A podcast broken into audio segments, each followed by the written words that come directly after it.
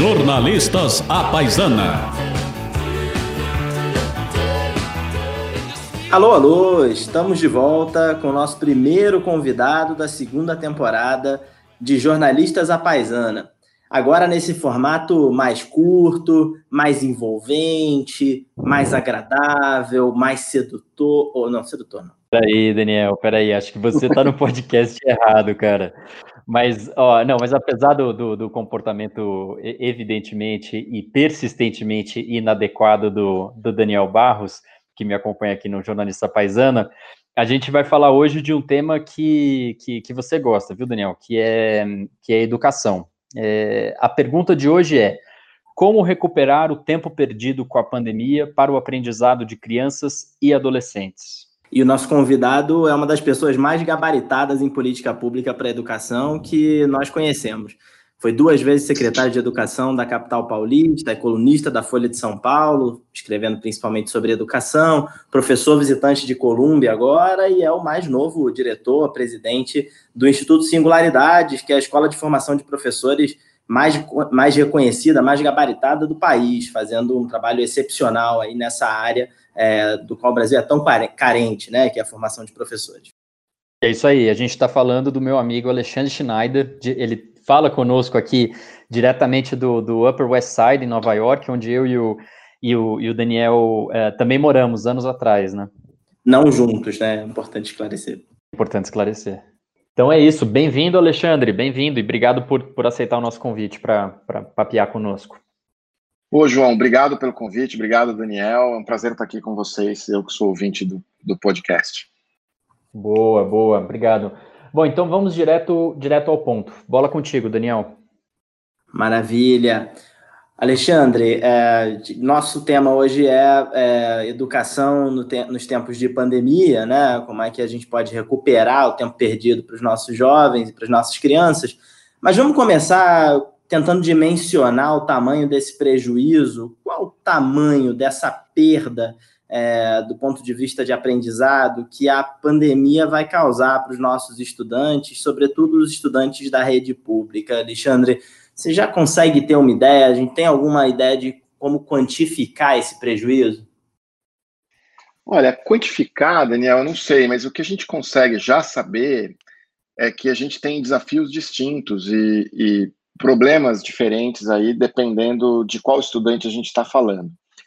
Os estudantes de, da, das escolas particulares, que representam mais ou menos 20% dos estudantes brasileiros, um pouquinho menos, eles de alguma forma estão uh, tendo um acompanhamento mais próximo e têm condições uh, socioeconômicas melhores. E tem lá, uh, muitos deles, a possibilidade de ter acesso ao ensino remoto de uma forma é, é, mais adequada. Nos, os estudantes do ensino é, da educação pública, eles já têm um pouco mais de dificuldade, até pela boa parte das suas condições. Nem todos têm equipamentos, nem todos têm internet. E isso não é só no Brasil, é no mundo. Aqui em Nova York, por exemplo, a gente tem uma rede é, pública no município que é do tamanho da rede pública de São Paulo. Tem um pouco mais de um milhão de alunos, um milhão e cem. 30% da, desses alunos não tinham aqui nem computador, não tinham ou computador ou internet ou ambos. Então, acho que é, a dimensão, ela, é, ela primeiro depende de qual estudante nós estamos falando. Mesmo para os estudantes de escola particular, as pesquisas mostram que o ensino totalmente remoto ele acaba não, não conseguindo suprir todas as possibilidades que um estudante tem no ensino presencial no ensino básico, né? Estamos falando do ensino básico. Então, o que eu acho que a gente tem que pensar é talvez, e eu tenho conversado com alguns amigos, e você também é um especialista, escreveu um livro sobre isso, quer dizer, é, a gente tem que pensar que no retorno, a construção dessa volta, né?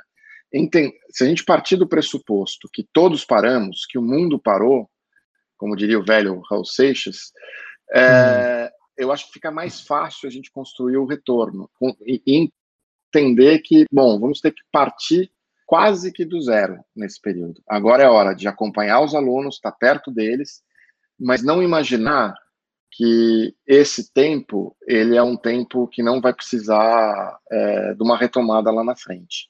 Eu acho que isso tira um pouco a carga de estudantes, professores, gestores de redes públicas e até mesmo de, de redes privadas.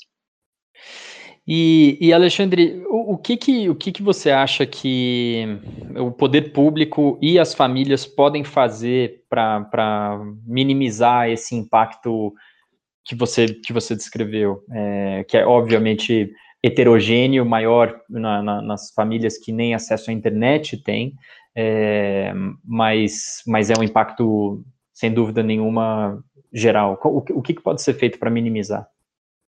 Olha, é, é, tão é heterogêneo também dentro, é, entre os estudantes da área pública, né? Então a gente tem uhum. pessoas de classe média e tem pessoas na área pública que infelizmente hoje não têm o que comer e que muitas vezes se alimentavam na escola. Então eu acho que o que o poder público deve fazer e muitos vêm fazendo isso, muitos estados e municípios é primeiro olhar quem são os mais vulneráveis dessa cadeia e cuidar das suas necessidades básicas. Distribuição de cesta básica, distribuição de renda, como algum, como o Estado de São Paulo está fazendo, é, distribuição é, de, de a possibilidade de, das, das crianças irem é, é com proteção, como está acontecendo em alguns estados do Nordeste, é, almoçar na escola, enfim, com, respeitando todo o isolamento. Acho que tem várias estratégias, depende muito das possibilidades, mas cuidar primeiro da, daquilo que é mais necessário, que são as famílias e as crianças e jovens mais vulneráveis. Em seguida, eu acho que é manter o contato entre a escola, os pais e as crianças. E aí vale o que, qual for o melhor instrumento de acordo também com a localidade, né? Não dá para imaginar que com a desigualdade que a gente tem, que, re, que se reflete na educação e também é, no acesso e na conectividade, que nós vamos ter de uma hora para outra um ensino remoto no país inteiro. Não vai acontecer. Não vai uhum. acontecer porque os alunos não estão prontos, os professores não estão prontos e as casas das pessoas também não. Né? A gente tem uma média de três é, crianças por família nas regiões metropolitanas e, e, mesmo que a gente tenha muito celular por aí, eles estão concentrados em algumas famílias, né? Não estão nessas famílias mais pobres ou não tem, ou tem um para três, quatro, cinco pessoas ou seis e que estão morando num cômodo. Então, o ideal é procurar estar tá próximo com outras estratégias, além da. Não se deve jogar fora a possibilidade de tentar a estratégia de ensino remoto via é, plataformas, aplicativos, etc. Mas deve-se pensar em outros caminhos, e vale o papel, como a cidade de São Paulo e outras cidades estão fazendo, é, vale a televisão, como está sendo muito utilizado no Nordeste, o rádio, mas a gente uhum. tem que uhum. lembrar sempre o seguinte, que isso, todas essas estratégias, elas são de do que a gente chama de redução de danos. Elas servem para o aluno e para a família não ficarem distantes da escola, mas elas não vão substituir é, de forma alguma é, o, o, a aula e aquilo que os alunos deveriam ter nesse momento. Então, acho que neste momento é cuidar dos mais vulneráveis, cuidar de todos, mas começar pelos mais vulneráveis, de acordo com as suas necessidades, da fome até o conhecimento, e, é, ao mesmo tempo, manter uma conexão com as famílias e com os estudantes. Pode ser uma grande oportunidade para se criar uma rede é, mais próxima entre o Estado e as famílias, à medida que é. Neste momento, todos os endereços e contatos vão ter que ser ativados. Muitas vezes a gente não tem isso no dia a dia. E esta relação, ela vai precisar minimamente existir é, entre a família e a escola, entre a família e as redes públicas. É, e também tem a questão de, de capacidade dos próprios professores, né? Alexandre, você vai assim, assumir um desafio bacana de voltado para a formação de professores quando voltar para o Brasil aí nos próximos meses e é, certamente está no teu radar as limitações que os professores muitas vezes têm para usar ferramentas digitais, para usar tecnologia, e muitos deles estão é, se vendo aí diante de um desafio que é, às vezes, preparar, porque em alguns casos, sei lá, como Espírito Santo, alguns professores precisam preparar aulas é, online de um jeito que eles nunca fizeram antes, né? Forçando eles para fora da sua zona de conforto, e acho que isso pode ter um benefício no final das contas, que é desenvolver neles algumas habilidades que eles não tinham no passado, né? É, eu acho que sim, vale para todos os professores, né? Porque eu vou te contar a minha história. Eu estava aqui dando aula e no meio veio a pandemia e a, universidade fechou de Colômbia. Uhum. E foi um sofrimento preparar a aula e dar aula para um grupo, porque tem que mudar completamente o desenho da aula, a forma de entregar, enfim. Eu usava o Zoom, mas dividia o pessoal em grupos, tinha tarefas. Foi uma coisa. É outra aula que eu dava. E com um grupo de pessoas muito bem preparado, que estava aqui na universidade, que estava mais familiarizado com isso. Eu, eu, acho que tem um ponto que talvez o que a gente vai aprender, eu acho que o que a gente pode aprender, a comunidade educacional como um todo, é a dar mais qualidade para o momento presencial. O que, que eu quero dizer com isso? Se a gente descobrir que os estudantes podem realizar determinados tipos de tarefas sozinhos em casa, e a gente descobrir quais são essas tarefas, a gente pode mudar o desenho de como a gente dá aula presencial, que hoje ainda é, em muitos casos, uma aula muito tradicional. Né? Então, é, eu, eu, eu tenho pensado, é, viu, Daniel, é, no, no, caminho inverso, quer dizer, o que sobra para o presencial depois dessa experiência? Como é que a gente pode uhum. transformar essa experiência, que é uma aula presencial, em algo mais dinâmico e bacana, que sirva para formar o, o, aluno de um jeito que ele não pode fazer sozinho em casa ou própria ou dentro da escola ou na biblioteca, enfim, no laboratório de informática de uma escola pública. É, é, então nós temos que preparar os professores para usar essas plataformas, mas também prepará-los para mudar o seu processo é, pedagógico dentro da sala de aula. Isso pode ser uma oportunidade incrível para trabalhar mais por projetos, por exemplo, é, do que a escola tradicional, seja pública, seja privada, trabalha hoje. Só em complemento a isso, então você acha que tem um potencial de, de a, a, a pandemia transformar a educação é, for good, né? transformar estruturalmente, de verdade, daqui para frente as coisas poderão ser diferentes? Eu acho que sim. É, óbvio que é, é um, como dizem os engenheiros, tem um PERT aí, né? Tem um caminho crítico que a gente precisa seguir. Né? Primeiro, a gente está voltando de uma pandemia, então temos que cuidar dos feridos, né? São os nossos estudantes, os nossos professores que vão voltar e vão precisar ser acolhidos. Depois eles vão precisar retomar suas atividades e verificar como é que eles vão trabalhar é, dentro. Eu, por exemplo, defendo é, quase sozinho que a gente trabalhe os dois anos letivos como se fosse um ciclo e não é, quebrar o, é, é, o, ano letivo em dezembro e começar um outro logo depois. É, mas depois disso, acho que vale a reflexão, ou durante esse período, acho que as escolas, a comunidade da educação tem que refletir sobre, bom, o que, que a gente pode tirar do presencial, que talvez não seja necessário, porque os nossos estudantes têm capacidade de realizar sozinhos, e o que a gente coloca no lugar.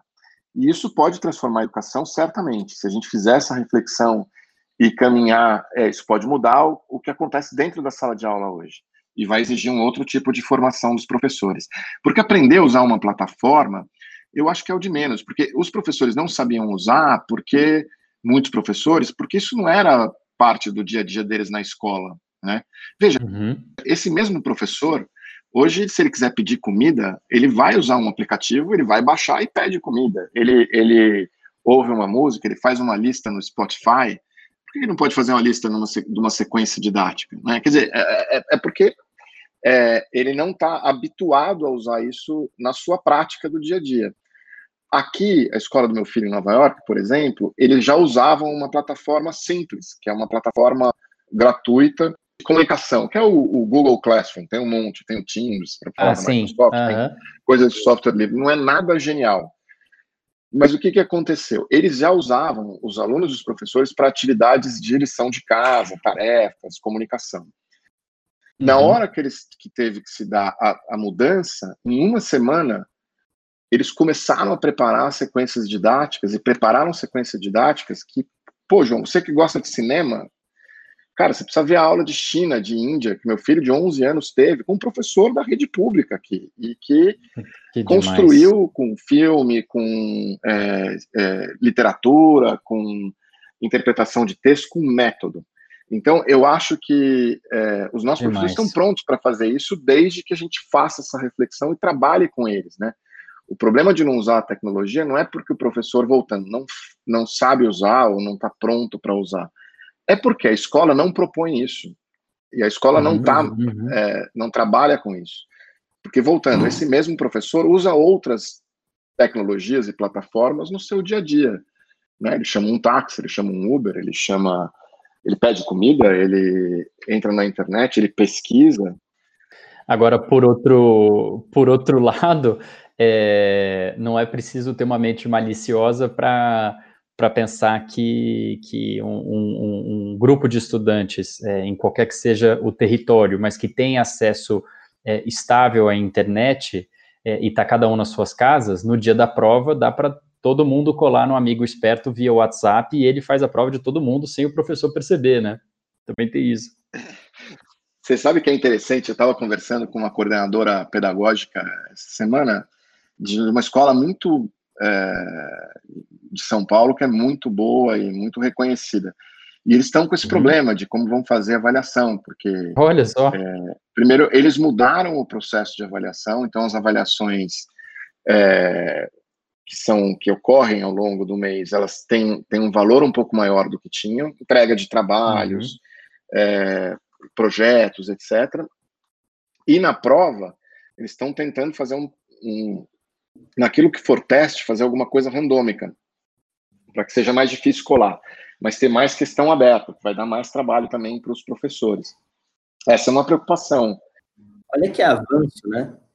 É, não, não, é um, é um super avanço. Então, eu acho, Daniel, que é, a gente pode olhar de duas formas, né? É, isso. É, uma forma, que é a que eu olhava antes da pandemia, que é, bom, isso aqui, tecnologia, vamos usar mais tecnologia na escola, pode ser mas eu acho que os processos vão mudar. Eu acho que a grande sacada que a gente pode ter de mudança na educação é mudar o processo dentro da sala de aula, mudar aquilo que a gente trabalha com os alunos em casa e trabalha com os alunos é, na escola. E, e, óbvio que isso é, vai exigir de cada um é. uma reflexão sobre o que foi essa pandemia, como os alunos voltaram, e ouvir muito os alunos e os professores, né? Eu acho que eles podem nos dar as pistas daquilo que deu certo, aquilo que não deu. Isso você está falando da rede privada, é muito interessante mesmo. Eu falei, desculpa te cortar, mas eu falei, é um avanço, porque é, lendo pesquisas sobre ciência cognitiva, há bastante evidência de que a melhor maneira de você medir conhecimento são com pequenas avaliações ao longo do tempo, e não com uma grande avaliação no final que, que tem um, um peso muito grande, né? É, então, eles, inclusive com questões mais abertas, como essa que você descreveu. Então, se eles estão migrando para isso, é um bom sinal, porque realmente essas, esse jeito que a gente tem de fazer, inclusive nas escolas privadas no Brasil, que você coloca todo o peso em poucas provas e o cara que não vai bem não tem chance de fazer prova de novo, ele é meio que punido porque não foi bem, é uma, uma coisa é, é, do século passado, né? Uma forma de educação é, é punitiva que não tem nada a ver com o aprendizado, inclusive, muitas vezes. Não, perfeito, Daniel, é isso mesmo. E acho que não avalia muito o aluno, né? Porque o aluno pode não estar tá bem naquele dia, pode ter passado por algum tipo de problema, tem uma série de coisas. Você não consegue, e você não consegue construir o caminho desse aluno para aprendizagem real, se você não vai acompanhando ele uhum. com uma periodicidade maior, né? É, aqui, por exemplo, e, e eu, o que eu estou achando muito bacana, eu estou acompanhando várias escolas aqui, é que você tem gente que está melhor, tem gente que está pior, tem estratégias diferentes, tem gente que usa Zoom, tem gente que usa menos é, aula expositiva, mas é interessante você ver o seguinte: é, os estudantes têm uma. Eles não sofreram, as escolas que eu, que eu, que eu trabalhei aqui, descontinuidade, porque a escola tinha um planejamento pedagógico muito consistente. Então, eles não sofreram uma, não tem uma diferença entre o que eles aprendiam, né, falando de alunos mais novos, eu ouvi deles dizer, daqueles que eles estão aprendendo, é o que eles me relatam, porque eu também converso com os alunos. Boa. É, os professores tiveram um trabalho maior e estruturaram, tiveram facilidade para estruturar é, as sequências didáticas, né? Bom, eles recebem e tem um prazo até amanhã do dia seguinte, um horário X, para entregar as tarefas. E essas tarefas são validadas e vão, são pontuadas também. Algumas pela entrega, simplesmente, outras, quando é um tipo de um quiz, é, é pela resposta. E cada professor, assim, tem uma ligação entre o trabalho pedagógico da escola inteira, mas os professores têm liberdade para propor e para construir, o que também ajuda, porque o professor conhece bem o aluno, conhece bem onde cada um deles estava e consegue trabalhar é, diretamente com eles, né? É óbvio que aqui tem uma uhum. realidade um pouco distinta do Brasil, é, porque aqui os professores acabam se fixando numa escola só, o que ajuda demais mas é, é, muito importante ver o papel do planejamento pedagógico, de um lado, e o papel desse acompanhamento constante, né? Quer dizer, é, aqui eles são, entre aspas, avaliados semanalmente. Então, semanalmente, a gente tem o percurso do estudante, como ele foi, como ele não foi, e isso vai modulando né, as dificuldades é, de cada um, vai possibilitando com que cada um vá superando também os seus, os seus problemas. Portanto, eu acho que a gente tem que olhar para a tecnologia, a gente tem que olhar para a ampliação da conectividade, tanto das escolas quanto das pessoas, né? Talvez o Brasil um dia tenha que ser um país que vá ter que ter uma, entre aspas, bolsa conectividade, porque eu acho que é, isso é uhum. um direito, né? E não sei como a gente faz isso, mas acho que o governo e o setor privado vão ter que se juntar um dia para garantir com que os brasileiros tenham a possibilidade de se conectar.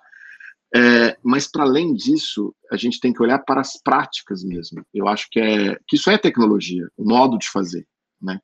Eu acho que é, a tecnologia depois, como a gente conhece, os sistemas, plataformas e as conexões, elas só ajudam a esse modo de fazer ser mais rápido e, e mais fácil de ser construído. E, e Alexandre, deixa eu te perguntar agora sobre o papel do, do MEC, do Ministério da Educação. É, a gente está vendo aqui no Brasil uma coisa meio. Parece meio barata tonta, é, em vários sentidos, no, no, no, no, sistema de políticas públicas é, educacionais, mas especialmente sobre uma, essa possível retomada para aulas presenciais, e eu queria focar nisso. É, todos os secretários de educação de todos os estados é, estão conversando tanto em âmbitos institucionais já estabelecidos, quanto também informalmente um com o outro, tal, para tentar encontrar um, um, modelo que seja o mais adequado possível, de alunos separados e, e para não ter risco de, de, transmissão do vírus, de turnos, aulas, aulas ao sábado, quer dizer, mudanças tanto de infraestrutura de escola quanto de, enfim, está todo mundo quebrando a cabeça sobre isso. E parece, é, para quem acompanha, e também por, enfim, pela simples leitura de, de, de, de, boas reportagens sobre isso, que o MEC, se não está completamente ausente, ele está quase assim. E, e, não é por falta de convite, né? Então, eu queria, eu queria entender o, o que, que, papel pode ter o Ministério da Educação é, num, num, momento como esse, de pandemia, de discussão de retomada de aula, é, que papel pode ser esse? Olha, é, o MEC devia estar coordenando as ações dos sistemas educacionais no Brasil. Ele devia, e infelizmente ele não está fazendo isso, e na verdade a gente não tem MEC desde o início da atual gestão do presidente Bolsonaro. Uhum. E isso é péssimo para o país. Acho que o barulho é ruim, desagrada, é, é, ele esgarça relações, é muito ruim. Mas o pior é essa omissão. O MEC é um ministério omisso no momento da pandemia, ele deveria ter reunido os secretários, é, criado um gabinete de crise, reunido os secretários estaduais de educação, é, trabalhado com, com eles e com o Conselho Nacional de Educação quais as possibilidades, por exemplo, é, chamado as universidades para discussão também, várias coisas. Por exemplo, é, primeira delas, flexibiliza ou não flexibiliza o currículo? Vamos escolher um grupo é, de habilidades que deve ser aprendido até o fim desse ano, ou seja, reduzindo os currículos e proporcionando com que as redes possam fazer a escolha autonomamente e, e que isso é, seja reconhecido pelo MEC, é, ou não. É, não flexibiliza e vai um pouco na minha, na, na minha proposta, que é entender os dois anos como ciclo, e, portanto, você pode ter menos, você flexibiliza agora, mas você garante com que é, neste período de dois anos os estudantes não percam o que eles deveriam aprender nesses dois anos. É, uhum. Como a gente trabalha esse período que os estudantes estão é, fora da sala de aula e estão tendo, tentando ter, em alguns casos, o aprendizado remoto? Porque não basta a gente meramente ter uma escolha burocrática que é de não precisa cumprir o número de horas, então vamos reconhecer essas horas como hora-aula. Isso resolve para o burocrata, né? Que eu é, já claro. fui, que eu seria, e eu não estou falando isso com nenhum preconceito, né? Muito pelo contrário. Mas não resolve para o cara que precisa aprender, que é o estudante. Não resolve é. para o professor que vai receber esse estudante no ano seguinte. Então, uh, o MEC tem, teria que estar tá trabalhando. Com o Enem, o que está sendo feito é um crime, é criminoso. Olha, amanhã encerra, nós estamos gravando isso na noite, no dia 9 de junho. É, e no dia 10 de junho, se não mudar nada, porque o governo também é, é pródigo em mudar as coisas de uma hora para outra, se encerram é, as inscrições para o Enem. Na data de hoje, 300 mil estudantes não pagaram a taxa porque não tem dinheiro. Era papel é. do MEC entender que numa pandemia, talvez fosse o caso, talvez não, no meu, eu, Dizendo. tem que ser o caso, de por uma questão de renda, quem precisa, não tem dinheiro, tem a, a, a inscrição garantida. Nós estamos falando de 300 mil pessoas, uma inscrição custa 85 reais. Para o tamanho do Brasil, não é nada, não é nada. E hoje o que está acontecendo? É. A sociedade civil está se organizando para ter padrinhos que paguem é, essas inscrições. A outra questão é não adianta você puxar o Enem de novembro para dezembro. Pois é, não, não, altera nada. Um mês, dois meses, não é nada para esses estudantes, estão esse tempo inteiro fora. O governo deveria juntar os secretários estaduais de educação, as redes é, de ensino técnico, as faculdades de ensino técnico, as universidades públicas, federais e estaduais, é, criar um cronograma especial para esses estudantes, levar essa prova para é, o Enem para metade do, do, do, primeiro semestre do ano que vem e construir a entrada dos calouros, não de todos, a entrada dos calouros um mês depois da realização da prova. O que, que uhum. vai, o que, que muda é, na vida das universidades se só os calouros entrarem cinco meses depois? Nada. Até porque Nada. a gente nem sabe hoje se as escolas vão voltar com a capacidade total. Talvez elas voltem uhum. com metade dos alunos. Não. Então, assim, é. é, é o que o MEC devia estar fazendo. E essa ausência, ela, ela leva os, os governos estaduais, os secretários, a, a tentar suprir, mas tem um limite é, que eles podem atuar. Eu sou favorável, eu acho que o Brasil centraliza demais receitas e, e poder no governo federal. Eu acho que devia ser mais uhum. descentralizado. Mas é um pouco a nossa história essa, e essa história do governo Fernando Henrique para cá, por conta da necessidade de ajustar a economia, Foi, acabou se centralizando demais no governo federal uma série de coisas. Agora, é, esta ausência está prejudicando as pessoas, não são os governos, né? São quem depende das pessoas e os mais vulneráveis. Então, acho que, e por fim, temos aí o Fundeb, que nós estamos aqui é, em junho. Íamos te perguntar. Até agora, não temos um movimento para aprovação do Fundeb, não tivemos uma proposta do governo federal, que se ausentou da discussão. Pois é, sequer proposta. Inacreditável. Isso, isso assim, a, o, o, desculpa te interromper, o, o, o, acho que é isso que o Daniel vai perguntar específico do Fundeb, mas, mas é, é, um, é um ponto que, que, que, que é coerente dentro do, do governo Bolsonaro, porque não é só o Ministério da Economia que, que, que não consegue sequer apresentar uma proposta, uma proposta. Também o Ministério da Educação, quer dizer, sequer proposta você tem. A proposta pode ser até ruim, é. É, mas, mas, pelo menos seria um início, né? É. a game starter, mas, mas nem é. proposta não temos, né? Vai mandar semana que vem, vai mandar semana que vem. Pois é. É, é exatamente. inclusive, falando em semana que vem, a irmã do Paulo Guedes, inclusive, a própria irmã do Paulo Guedes, que lidera lá uma das associações de é, instituições de ensino superior, criticou a gestão do MEC atual, disse que eles eram felizes e sabiam na gestão passada, a gestão Temer, quando o ministro era o Mendonça Filho e depois o Rocieli Soares. É, é. É, mas você falou tudo, Alexandre, faz total sentido. É inacreditável, inclusive, é. que o MEC tenha feito um período de inscrições para o Enem tão curto e num período em que não há escolas no Brasil que estão abertas.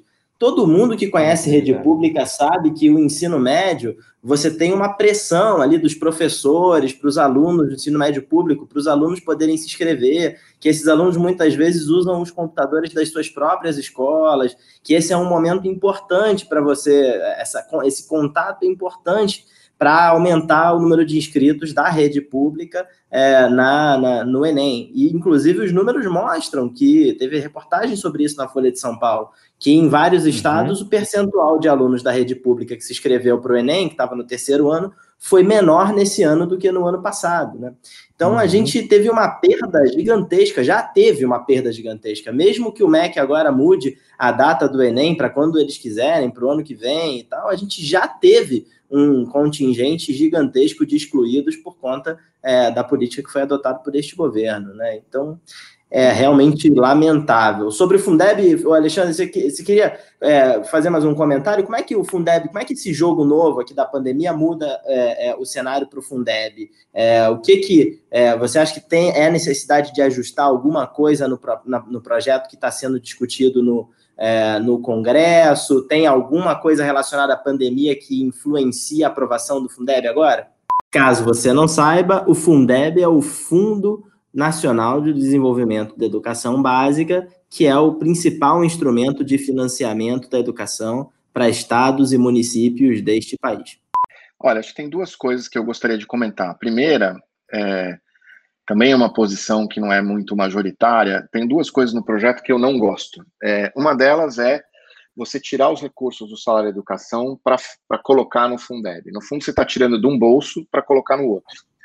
E uhum. isso está em discussão se vai se retirar ou não, mas salário educação é um recurso que vai para transporte escolar, vai para merenda escolar, financia é, boa parte dos programas do FNDE. Então, como se pensou em ampliar a participação do governo federal no Fundeb, no fundo se retirou dinheiro que vai para a própria educação básica por outro caminho, que é o FNDE, para se construir isso. Ou seja, não é dinheiro novo. É essas uhum. coisas do Brasil que a gente gosta de simulacros, né? A gente gosta de se sentir bem, mesmo que é, a casa esteja caindo, né? Ou o, a gente gosta de pare, parecer que está tudo bem. Como aquelas novelas do Silvio de Abreu, que tem aqueles quatro centões paulistas que não tem dinheiro nenhum, mas com, continuam tomando café de hobby numa sala grande, é, numa casa que está caindo aos pedaços. É. é, então, eu acho, isso eu sou, eu sou, contra. Tem um outro ponto que eu, que eu não gosto, embora eu não seja, eu não sou contra mecanismos de indução de melhoria de qualidade. Eu só acho que é, o Fundeb não nasceu para isso. Eu acho que o, o, dinheiro do Fundeb é para equalizar diferenças.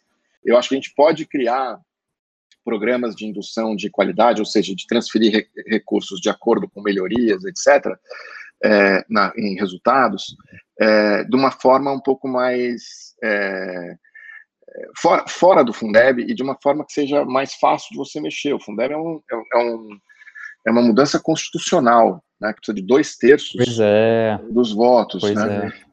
E, e, ali tem coisas até que são discutíveis, quer dizer, ah, não tem mais eleição de diretor, quer dizer, é, é óbvio que eleição de diretor, eu, eu acho que não é uma boa forma de escolher, mas acho que é difícil a gente achar a melhor forma de escolher, porque, no fundo, as melhores formas são aquelas que estão mais livres, né, que alguns usaram uhum. é, provas, é, planos de metas para os diretores, para se ficam ou não, mas que tinham liberdade para nomear. Mas, de qualquer forma, é, você colocar isso na lei como algo que pontua para você receber mais dinheiro, é o meio virar o fim, né? Eu acho que. Então, eu, eu acho que o melhor programa de incentivo é aquele que a gente pode mudar de acordo com ele, se, com o fato dele dar certo ou não, né? E ajustar esses programas. O Estado de São Paulo é um exemplo disso. Criou um programa de incentivo com base nos resultados do Saresp, que não dá certo. depois de um tempo parou de dar certo. Uhum. A gente pode depois estudar por quê, mas não, não funcionou mais. É, então, esse é um ponto, são essas minhas duas preocupações em relação ao projeto que está aí. Tirar o dinheiro de um bolso, uhum. colocar no outro, e é, colocar é, indução por resultado dentro do Fundeb. Eu acho que deveria estar tá fora do Fundeb, talvez até é, nas, na, nos recursos que são discricionários do MEC. É, uhum. Em relação a, a, outra questão, Daniel, que é muito importante, eu, eu me preocupo muito da gente discutir o financiamento da educação no ambiente da pandemia, porque é um ambiente é, que não é normal, como a gente está vendo. Não, é, então, é difícil a gente tomar uma boa decisão no meio de um temporal. Então, o risco que a gente pode ter é da gente não ter um avanço que a gente esperava é, no Fundeb é, esse ano, porque certamente os, os prefeitos, governadores, com razão, estão preocupados com a questão da saúde, e, e uhum. se você for olhar os gastos de saúde pública no país, eles já estão, na maioria dos, das principais cidades e estados brasileiros, já estão acima do mínimo constitucional de 15, enquanto a educação bate nos 25. É, então, a crise pode levar a educação a perder recurso, né? o Fundeb não é, ser uhum. é, tão bom quanto ele é, quando ele pode ser. Então, é um risco, a gente vai ter que ficar de olho, é, e é natural que seja arriscado mesmo. Infelizmente, a gente teve que esperar até a metade da pandemia para não saber, né, na verdade, quando vai ser aprovado o Fundeb. E só para esclarecer para o nosso ouvinte, é, é, o Fundeb, se nada acontecer, é, ele termina em dezembro de 2020, a gente abre janeiro de 2021 sem qualquer Fundeb, né? só para deixar isso é. esclarecido. Então, algum Fundeb precisa ser votado nas duas casas do Congresso Nacional, é, com o segundo maior quórum exigido pela Constituição de 88, que é o quórum para reformar a própria Constituição. É, nem que seja uma saída temporária, né? Você poderia adiar. É. é eu acho, aí depende de quem está acompanhando mais diretamente no Congresso, né? Que é uma saída, eventualmente, a gente ter uma ponte para um período em que a gente tenha mais clareza de como vai se comportar o orçamento. É, essa talvez seja uma boa saída se houver é, risco de. Seria a melhor saída nesse momento. Eu acho que sim. Mas é muito difícil é, propor. Porque Olha, tem aí pairando, o Guedes já tentou algumas vezes, o ministro Paulo Guedes, e, e paira ali no Congresso. E hoje, se você perguntar para qualquer prefeito de qualquer cidade, o pessoal vai dizer que talvez juntar saúde educação e o prefeito ou o governador escolher seja o melhor caminho. E aí, num período de pandemia e num período de eleição, ah, acabou. O dinheiro da educação vai sumir. Saúde. É. é, é, trocar o presente pelo futuro. Exatamente. É trocar o presente pelo futuro, porque você ia ter muito mais gasto com saúde agora, ainda mais agora, né? Seria uma loucura, né? É, é essa, essa ideia, proposta estapafúrdia do Guedes, que foi feita aqui, foi logo rechaçada por um monte de gente, é, corre risco de voltar a ser, a ser, de voltar não, não sei se algum dia foi levada a sério, mas já começar a ser levada a sério, que seria realmente um, um desastre para a educação, né? É. Concordo. O único ponto positivo disso é que a gente sabe que proposta do Ministério da Economia não sairá. Então, beleza. é. Olha, para fazer aqui uma última pergunta seríssima, muito importante, Alexandre, aí em Nova York, em Colômbia, quantas vezes já confundiram o seu Alexandre Schneider com o Alexandre Schenkman? Que deve ter acontecido alguma vez, né? Porque é. o Zé Alexandre Schenkman, super é. conhecido aí, né? Um cara super respeitado, foi a peso de ouro aí para a Colômbia recentemente, né? É, é, eu até não, não consegui encontrá-lo. Quero ver se eu ainda faço pelo menos um encontro por vídeo. É, uma vez só, que uma pessoa me disse que achava que eu era um pouco mais velho. o que foi um elogio, né? Foi um elogio. E fora de ser confundido com o Sheik, mas já é um elogio para mim, porque é uma pessoa que eu tenho muito respeito, admiração, um cara que abriu muitos caminhos aí no estudo da economia, não só da macroeconomia, é. mas é um craque. Mas é, é, importante dizer que vale o mesmo para ele. Ser confundido com, com, contigo também é um, é um elogio para ele. É... Obrigado de novo. Opa, ganhei o dia, hein? Obrigado Opa, de novo, Alexandre. É, eu, antes da gente passar para a nossa sessão final, eu reforço o convite para o. Reforço não, eu convido o, o nosso ouvinte que, que, se interessa por educação e chegou agora no programa, nós já tivemos dois outros episódios exclusivos para educação, embora seja um tema que a gente trate sempre, é, mas dois exclusivos. O episódio 14 com a Priscila Cruz, diretora executiva do Todos pela Educação, na época em que a gente ainda conseguia fazer esses papos é uma craque. presencialmente, uma craque. É, e o episódio 3, um dos nossos primeiros episódios, quando a gente bateu um papo sobre o livro do Daniel, que na época é, tinha, tinha saído há pouco tempo. Também é um craque a quem eu devo um, um, encontro num debate que acabamos não indo, mas ainda faremos, né, Daniel? Vamos fazer, com certeza, vamos fazer. Mas só de você estar aqui conosco já é uma honra. Legal, para mim também. E agora, apertem os cintos, aperte os cintos, Alexandre, Daniel, Vitor, que nos testemunha, que nós vamos para a nossa tradicional sessão final.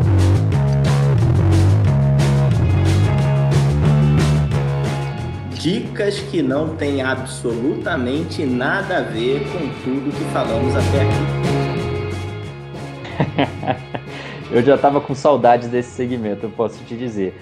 Bom, Alexandre, como o próprio nome já diz, você fique à vontade para citar qualquer conteúdo cultural ou de entretenimento que não tenha a ver com o tema. É, é nesse momento do, do, programa que o Daniel, por exemplo, sugere aos nossos ouvintes a minha newsletter, né, Daniel? e o João sugere o meu livro, né, João? a newsletter do João, inclusive, Refúgio do Ruído, é excelente, vale muito a pena. Não é porque ele comentou, mas é, é uma das poucas newsletters que eu abro no meu e-mail. Olha só. É, eu estou inscrito de, desde a primeira. Tá mesmo. Eu gosto muito. Também gostei muito do livro do Daniel, que foi muito importante. Acho que é um. todo mundo que gosta de educação devia, devia ler o livro do Daniel. Que bom, obrigado, Alexandre. Mas a minha dica, João, não é a sua a sua newsletter. É, quer dizer, é, ah. é, é, sempre dou a dica, mas eu, uma que eu tenho preparada aqui para falar para vocês é, é é, é uma série de, de que está na Amazon, na verdade foi produzido originalmente para o canal americano Hulu, é, mas que agora está na Amazon, que chama Little Fires Everywhere, pequenos incêndios por toda parte. É, e na verdade eu, eu, queria dar uma dica até maior. A dica é para as séries que estão sendo produzidas pela é, produtora da Reese Witherspoon, que é a atriz principal aí da Little Fires Everywhere. É, a Reese fez um, um tem uma, uma produtora de 2016 chamada Hello Sunshine, que produz um monte de série maravilhosa. Tem essa que está aí agora, que é uma história incrível de duas mulheres que têm vidas completamente diferentes, que se tornam vizinhas. É, uma delas cheia de mistérios e a outra que a Reese Witherspoon faz é, que é uma personagem típica, uma mãe de família, dona de casa, que trabalha part-time é, como jornalista, inclusive.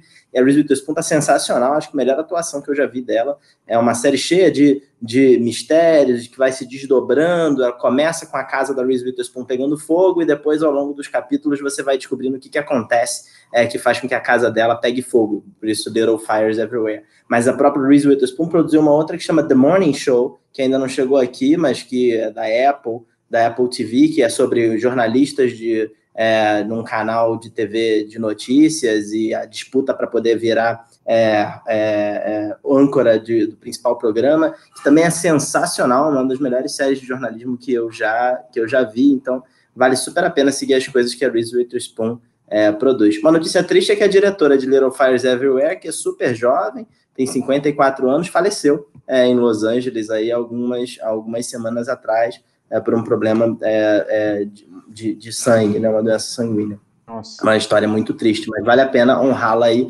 assistindo a série, que é excelente, dá para ver numa tacada. Boa. É, a minha dica é um disco que acabou de ser lançado, quase que literalmente, saiu no mês passado, em maio, é, chamado Nosso Brasil. É de uma dupla simplesmente fenomenal. É, o André Memari, que é, que é pianista, mas ele é multi-instrumentista, e o Danilo Brito, que é bandolinista. Eu tive, eu tive a sorte de assistir o Danilo tocar no Clube do Choro algumas vezes lá em Brasília, quando, quando eu morava lá, e, e o André, eu tive a sorte e a honra de, de ver ele, ele interpretar na, na Flip, em Paraty, três anos atrás. E, e os dois se juntaram e gravaram esse disco. É, como eu disse, Nosso Brasil, ele está tá disponível em, em, todas as plataformas, inclusive está no YouTube, para quem não, não, tem plataforma alguma. É, obviamente não, não tem como fazer o lançamento em CD nesse momento, é, mas é um disco simplesmente arrebatador e não sai dos meus ouvidos nos últimos dias. A minha, a minha preferida é Os Boêmios, que eu tenho ouvido bastante com. com eu tô saudoso dessa, dessa vida é, do bar e poder sair um pouco, pouco de casa. Então, esse disco está trazendo boas, boas sensações. Olha, queria já notei aqui, adorei as dicas, viu? A Reese Witherspoon também fez uhum. Big Little Lies, que está no Amazon, que é muito boa também.